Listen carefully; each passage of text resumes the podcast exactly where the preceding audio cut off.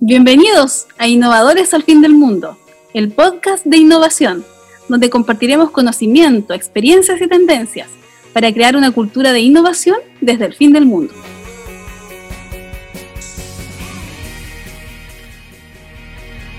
Aldea Cowork te acompaña en tu proyecto.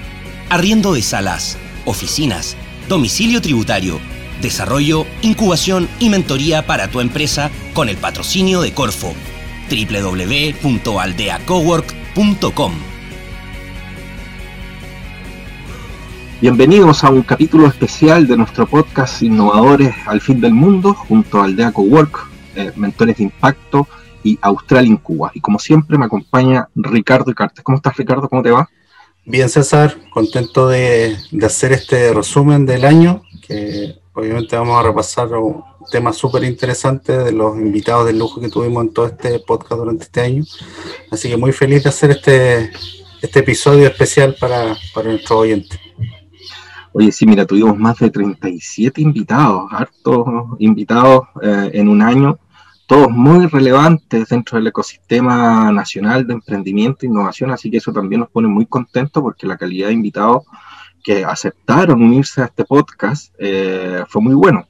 Y creemos, creemos que hay muchas, muchas enseñanzas que nos dejaron, si bien este es un capítulo resumen, no los podemos colocar a todos, pero creemos que eh, hicimos una buena selección respecto a lo, a lo que vamos a escuchar de, de nuestros invitados. Sí, así es, César. Buenos invitados y, seguramente hay otros que, que, se sumarán el siguiente año, pero tuvimos súper buena acogida de los invitados cuando nos tocó invitar a los que se, quisieron participar, unirse a esto, que justamente estamos en esta iniciativa de en los Hornos, que, que es hacer innovación desde el sur y que habitualmente no se hace por acá, entonces ellos quisieron poner su granito de arena para opinar sobre, o incentivar más que nada a nuestras comunidades de, de emprendedores e innovadores. Así es, sí, agradecemos a todo el mundo la, la muy buena onda de todos los invitados, eh, de querer apoyar esta iniciativa, de querer eh, ser parte y compartir de, muy buena manera eh, su conocimiento, sus experiencias, los aprendizajes que han tenido en todo este proceso de emprender, de innovar y que no cabe la menor duda que, son muy, muy buenos consejos para todos quienes están emprendiendo o quieren emprender o quieren innovar y, creemos que vamos a poder eh, escuchar eh, muy, muy buenos consejos. Eh, bueno, así como nació este podcast eh, en plena pandemia y a causa de la pandemia también, porque dentro del proyecto Hazlo Nosotros en un comienzo no, está, no teníamos considerado un podcast, pero eh, era una de las cosas que nosotros podíamos hacer para ir generando justamente esta base de información, de conocimiento y que pueda ser también compartida con, con el resto.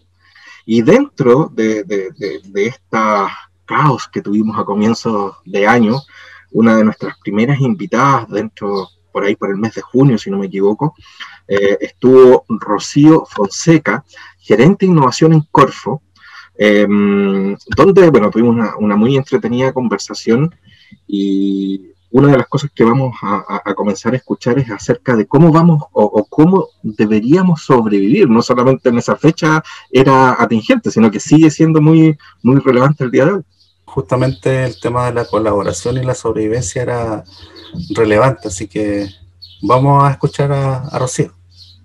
Dale, escuchemos.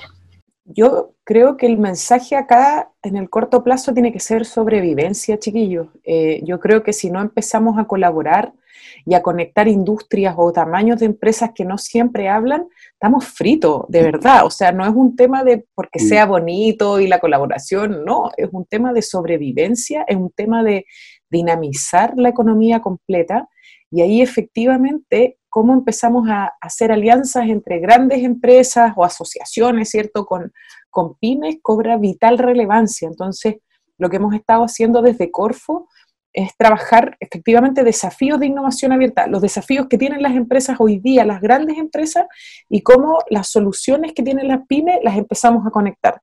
Eh, y eso no requiere subsidio, al final si tú te das cuenta eso requiere puras voluntades, entonces hemos estado trabajando con, con por ejemplo, Falabella, con Ripley, con otras empresas grandes, diciendo, oye, que Falabella Marketplace ponga a disposición su canal para que todas las pymes se suban y llegaron a un acuerdo con Chile Express y les cobran 990 pesos por el envío. O sea, ya, esta cuestión no es, no, lo tomen como asistencialismo o que yo te ayudo y para ver cómo nos va. No, esto es crecer en conjunto. Acá hay paradigmas de la sociedad completa y de la economía que, que están cambiando y el que no se sube a la micro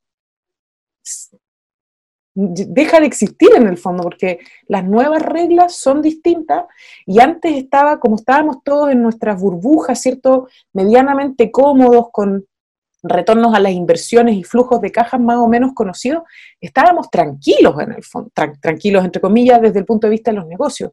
Pero cuando tú tienes, ¿cierto?, crisis sociales, económicas, ambientales, sanitarias encima, en un espacio de tiempo que ha sido cortísimo, acá se trata de sobrevivir. Entonces, ¿cómo empezamos a conectarnos? ¿Cómo empezamos a colaborar para sobrevivir es clave. Bueno, ahí eh, pasó Rocío Fonseca, que nos comentaba un poco acerca de, cómo, de cómo había que colaborar, en definitiva, para sobrevivir. Había un ejemplo ahí de, cómo lo estaban haciendo desde Corfo con algunas empresas grandes, de colaborar con los emprendedores, facilitarle espacios dentro de su e-commerce. En ese tiempo el e-commerce quizás estaba un poco desordenado en temas logísticos y con el correr de los meses un poco ya está más estable, a uno ya confía un poco en eso y, ya se fortaleció. Así está, hubieron muchos problemas logísticos en un comienzo, pero bueno, es parte también de, la, de un crecimiento explosivo en realidad, ¿no? que tuvo una gran demanda de todo, todo el e-commerce en general, entonces obviamente hubieron ahí desde quiebres de stock hasta problemas logísticos graves que algunos, no todos creo yo, lo han podido solucionar. Eh, bueno, y dentro de los cambios que se han suscitado este año, es también la forma en, cómo trabajamos y en cómo hoy día eh, nos permite a mucha gente poder trabajar también de manera remota y eh, con lo cual se, se establecen nuevas formas, nuevos tipos de control de gestión y un largo etcétera. Así que los invito a escuchar qué nos dijo Rocío acerca de esto todo lo que es teletrabajo, va a cambiar la forma y a lo mejor ya no vamos a necesitar vivir en ciertas ciudades. Entonces hay muchos territorios que empezaron a reconvertir el mensaje y a invitar a profesionales a trabajar a sus territorios para fomentar la economía local. Entonces, por eso es tan importante definir el problema que queremos resolver. El problema no es la baja de turismo, el problema es la pérdida de competitividad del territorio. Y eso se puede abordar de diferentes problemas y a mí me pareció súper atractiva, esta es una propuesta, obviamente pueden haber muchas otras, pero de cómo tú, a través de la digitalización y el teletrabajo, promueves que se vayan a vivir profesionales en persona a otros territorios que quizás antes nunca habíamos visto. Yo después de leer el, reportaje ayer dije, está interesante, me podría ir a un par de regiones que le... Bueno, ahí pasó Rocío hablándonos sobre el teletrabajo y las opciones que se abren. En ese tiempo estaban como todos pensando en si se movían o no y hoy en este mes de diciembre ya hay mucha movilidad de profesionales, ya se cambiaron de ciudades, ya se movieron, así que esto el teletrabajo creo, creo yo que llegó y se va a instalar en, muchas empresas, sobre todo las digitales, que, que, tienen esa, esa, digamos, esa apertura y que no, no les va a venir mal el, el que se desplieguen en diferentes territorios, que se activen los territorios en definitiva. Así es, y, mucha gente y muchos profesionales también están llevando al equilibrio lo que es el trabajo con su calidad de vida. O sea, se han ido a vivir a lugares eh, lejanos a, grandes centros urbanos, pero buscando justamente una mejor calidad de vida para ellos y, su familia. Oye, dentro de, los, de, las grandes mujeres que tuvimos este año, estuvo también la ya hasta altura expresidenta Sech, que después de cuatro años dejó su mandato este 2020.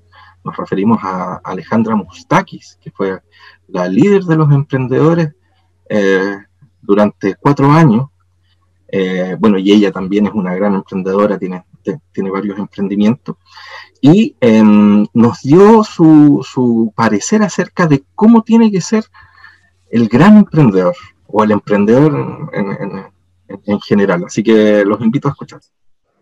la mayor gracia de un emprendedor es que es capaz de ver oportunidades donde otros no las ven o es capaz de hacer que las cosas pasen. ¿ya? Y, como que nada, hasta que sale el agua nomás. Pues, eh, es un tipo que está dispuesto a buscar todas las oportunidades para que las cosas salgan adelante, a ser hiper proactivo en que las cosas funcionen. El gran emprendedor no es el que tiene la gran idea, el que hace que las cosas pasen, si la gran idea no existe. Y si existe y eres mal emprendedor, da lo mismo, no la vayas a sacar adelante. Y podéis tener una idea más o menos y ser mal emprendedor y sacarla adelante. Por lo tanto, acá en el mundo del emprendimiento lo que vale es la persona. Lo que vale es la persona que está en eso. Y independiente, que obviamente estas crisis son complejas y que realmente hay industria, gente que viene muchos años haciendo lo mismo que le cuesta cambiar o que hay mucho dolor desde el punto de vista de estar con tu negocio, en el fondo, sin poder tener ventas, sin poder pagarle a, tus colaboradores, con, cosas muy dolorosas, el emprendedor por naturaleza es un tipo que se adapta. y que busca por donde sea donde está ahí la lucecita para tener que meterte en ese hoyito y poder en el fondo eh, sacar las cosas adelante. Entonces, en ese sentido, uno diría que contra la crisis lo compleja que es y todas las ayudas que estamos buscando y empujando, hoy día más que nunca necesitamos sacar esa, esa alma guerra, como de guerrilla, de guerrero, de fuerza de los emprendedores y adaptarnos y navegar y buscar las oportunidades en la mitad de la tormenta y capacitarnos y ir a buscar mil oportunidades y reinventarnos y adaptarnos y todas esas condiciones que son tan obvias del emprendedor y una de las mayores y más importantes, en el fondo, habilidades que tiene un emprendedor es que además son ágiles, pues son livianos. Entonces, de alguna manera, eh, las crisis podrían ser tremendos espacios para que los emprendedores salgan ganando. Bueno, ahí pasaba la gran L. Mustaki, como decías tú ya, expresidenta de fue un gran aporte en todas las líneas, con su, con su empuje y su motivación, creo que ha levantado muchos emprendedores también en épocas de crisis, así que agradecemos su, visión particular que tiene con esa garra de, ojalá que le llegue a, muchos emprendedores esta definición. Así es, y bueno, muy, muy motivadora ella siempre en, sus palabras, así que fue un gusto también tenerla en nuestro podcast. Y ahí nos vamos con alguien relacionado, porque a la salida de ASECH, eh, Alejandra Mustaki se, unió al, directorio de Social Lab eh, Latinoamérica.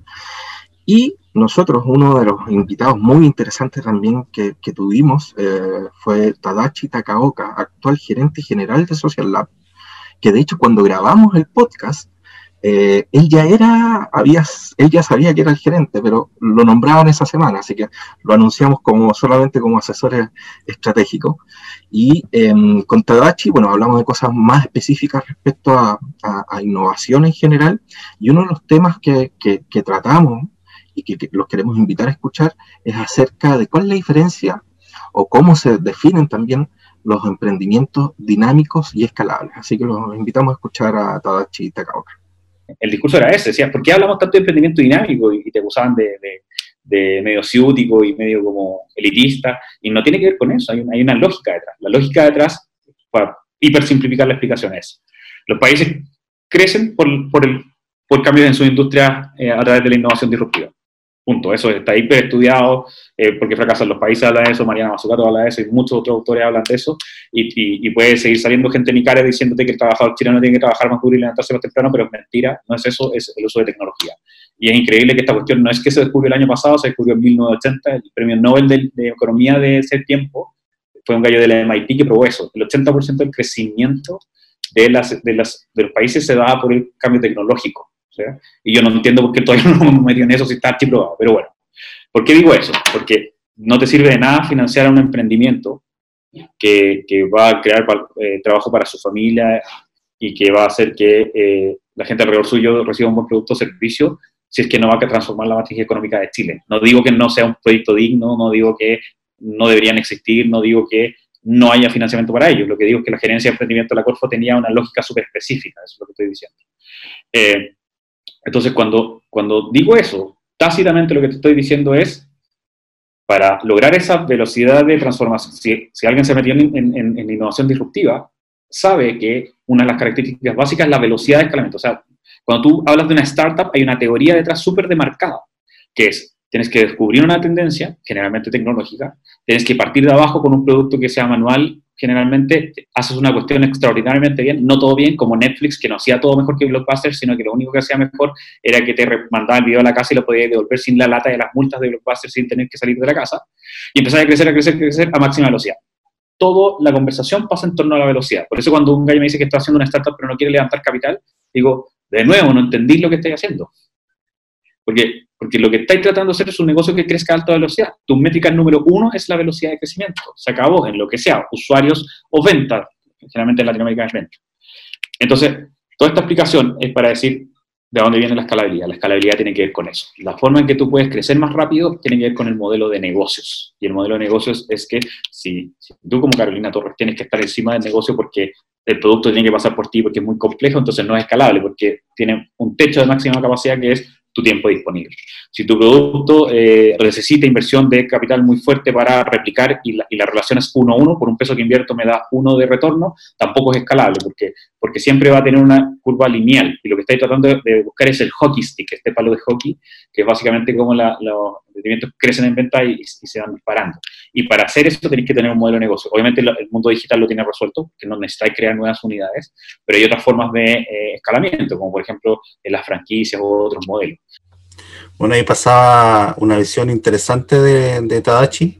Eh, hablaba de, su paso por Corfo, de cómo eh, explicaba al resto cómo, cómo, deberían ser esta, estos emprendimientos dinámicos y que en definitiva es lo que marca justamente este proyecto de Horno, que nosotros estamos buscando esos emprendimientos dinámicos, así que es muy bueno que lo defina Tadachi y para nuestros oyentes también que se quieran sumar a la próxima convocatoria de Darlo Osorno, entiendan qué características tiene un, un, emprendimiento dinámico. Sí, muy esclarecedor, la verdad, para personalmente también, para mí esto ha sido un mundo nuevo y hay muchos términos eh, de innovación, de startup, que no son tan comunes ni tradicionales y que uno a poco va aprendiendo y que, bueno, hemos aprendido mucho también dentro de este podcast. Y hablando de, de, emprendimientos escalables, eh, tuvimos también un, un, invitado de la zona. Eh, estuvimos conversando también con Pedro Pineda, CEO de Fintual, una de las startups que más ha crecido durante la pandemia. Nos contó varias cosas interesantes en ese capítulo y el cómo se está transformando también la banca en general. Y nos dio también una definición de, de conceptos bien interesante acerca de cuál es la diferencia entre una startup y una pyme. Así que escuchemos a Pedro.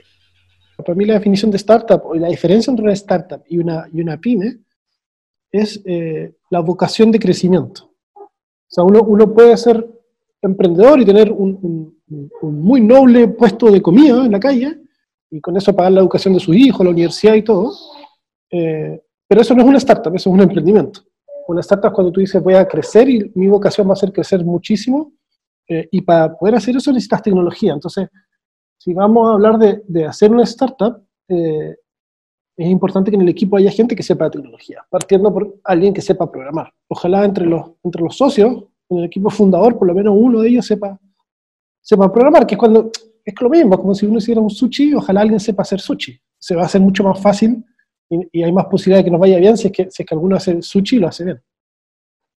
Bueno, ya escuchábamos a Pedro Pineda con, con, esa particular visión que tiene él de, de, de las startups y las pymes, donde obviamente que si vamos a hacer una startup, alguien tiene que saber tecnología, y si vas a emprender en algo como, como el Tuchi, por ejemplo, obviamente que alguien tiene que saber, así que se agradece esa, esa claridad con la que se expresa siempre Pedro.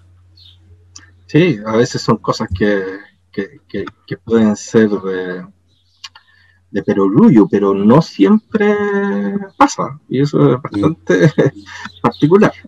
Eh, así que, bueno, igual de todas maneras agradecemos la, participación de Pedro y la buena onda que tuvo con, con, con nuestro podcast.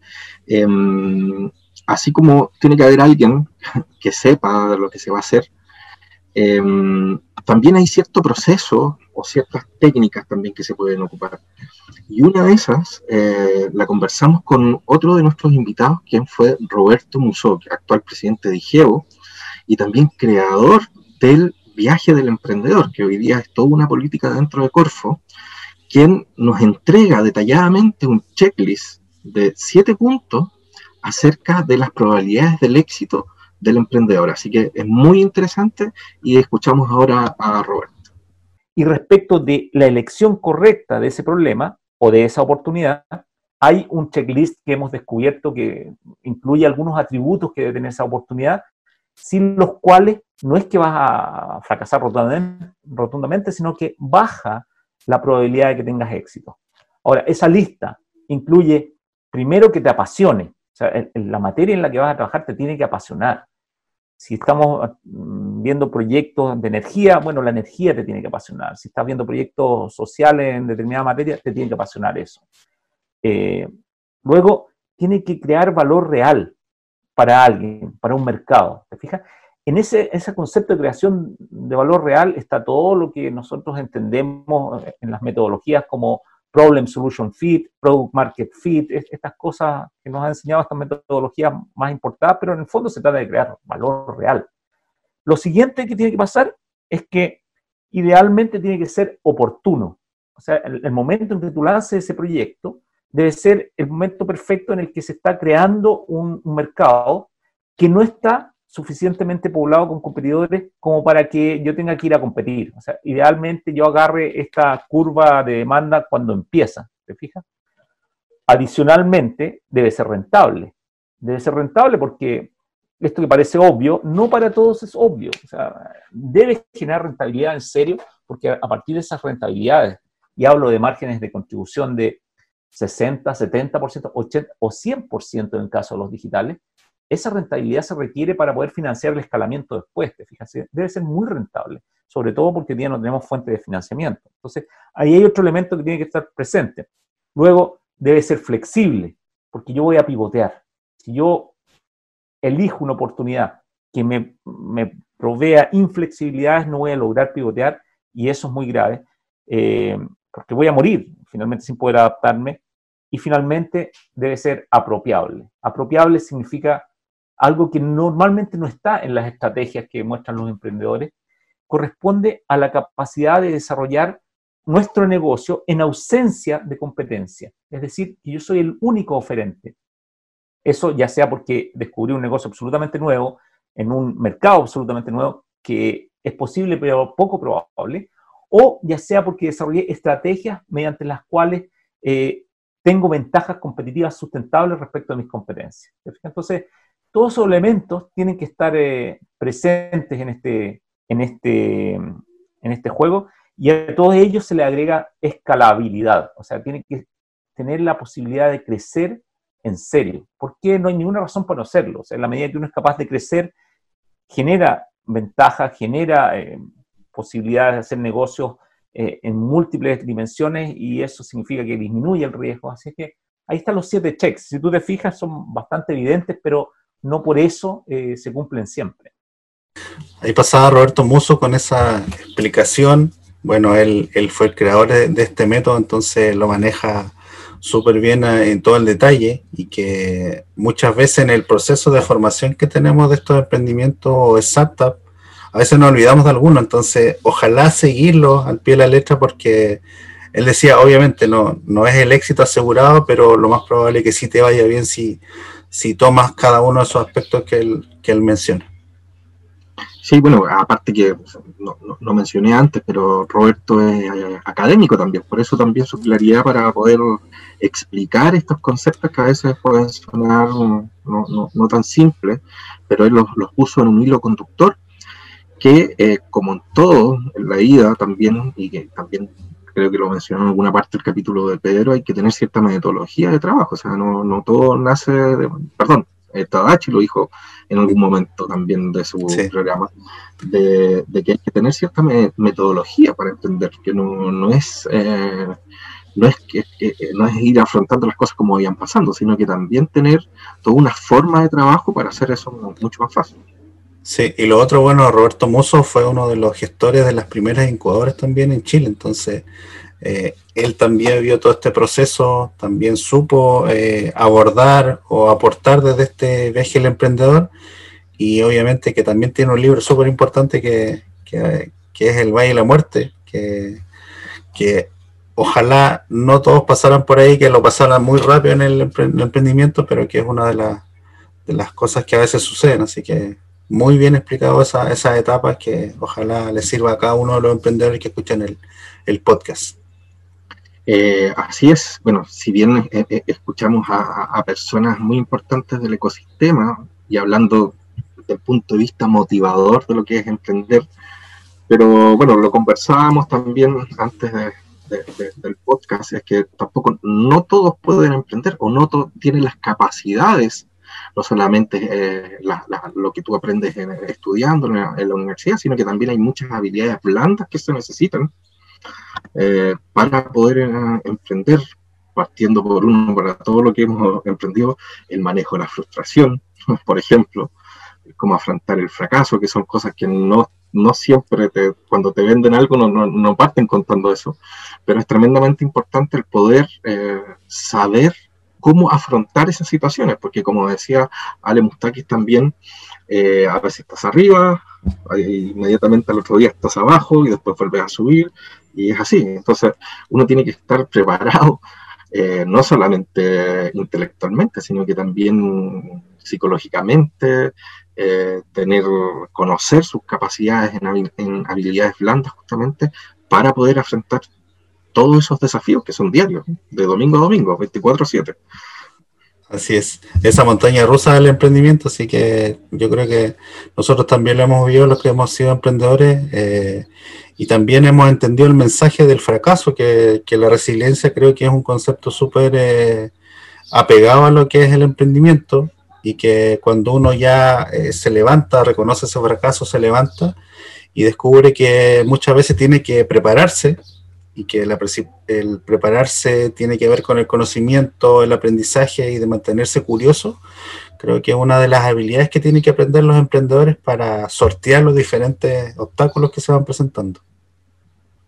Así es. Eh, tuvimos un tremendo capítulo de resumen con muchos eh, conceptos muy interesantes de todos nuestros invitados. Así que, bueno, los queremos dejar invitados de todas maneras al segundo capítulo de resumen, donde eh, tenemos mucho más que poder compartir con ustedes, con interesantes invitados también que nos acompañaron en esta temporada. Así que te quiero agradecer, Ricardo. Muchas gracias y nos estamos escuchando en el próximo podcast de Innovadores al fin del mundo. Ahí nos vemos en el próximo episodio. Así es, así que muchas gracias al de Work, Mentores de Impacto y Australia en Cuba por eh, este proyecto Hazlo en Osorno y este podcast Innovadores al fin del mundo. Hasta luego. Nos vemos, que estén bien. Chao. Este podcast es parte del programa Hazlo en Osorno Innovación escalable desde Osorno para el mundo. Proyecto apoyado por Corfo y cofinanciado por Aldea Cowork, Australia en Cuba, Mentores de Impacto y HDC Latinoamérica.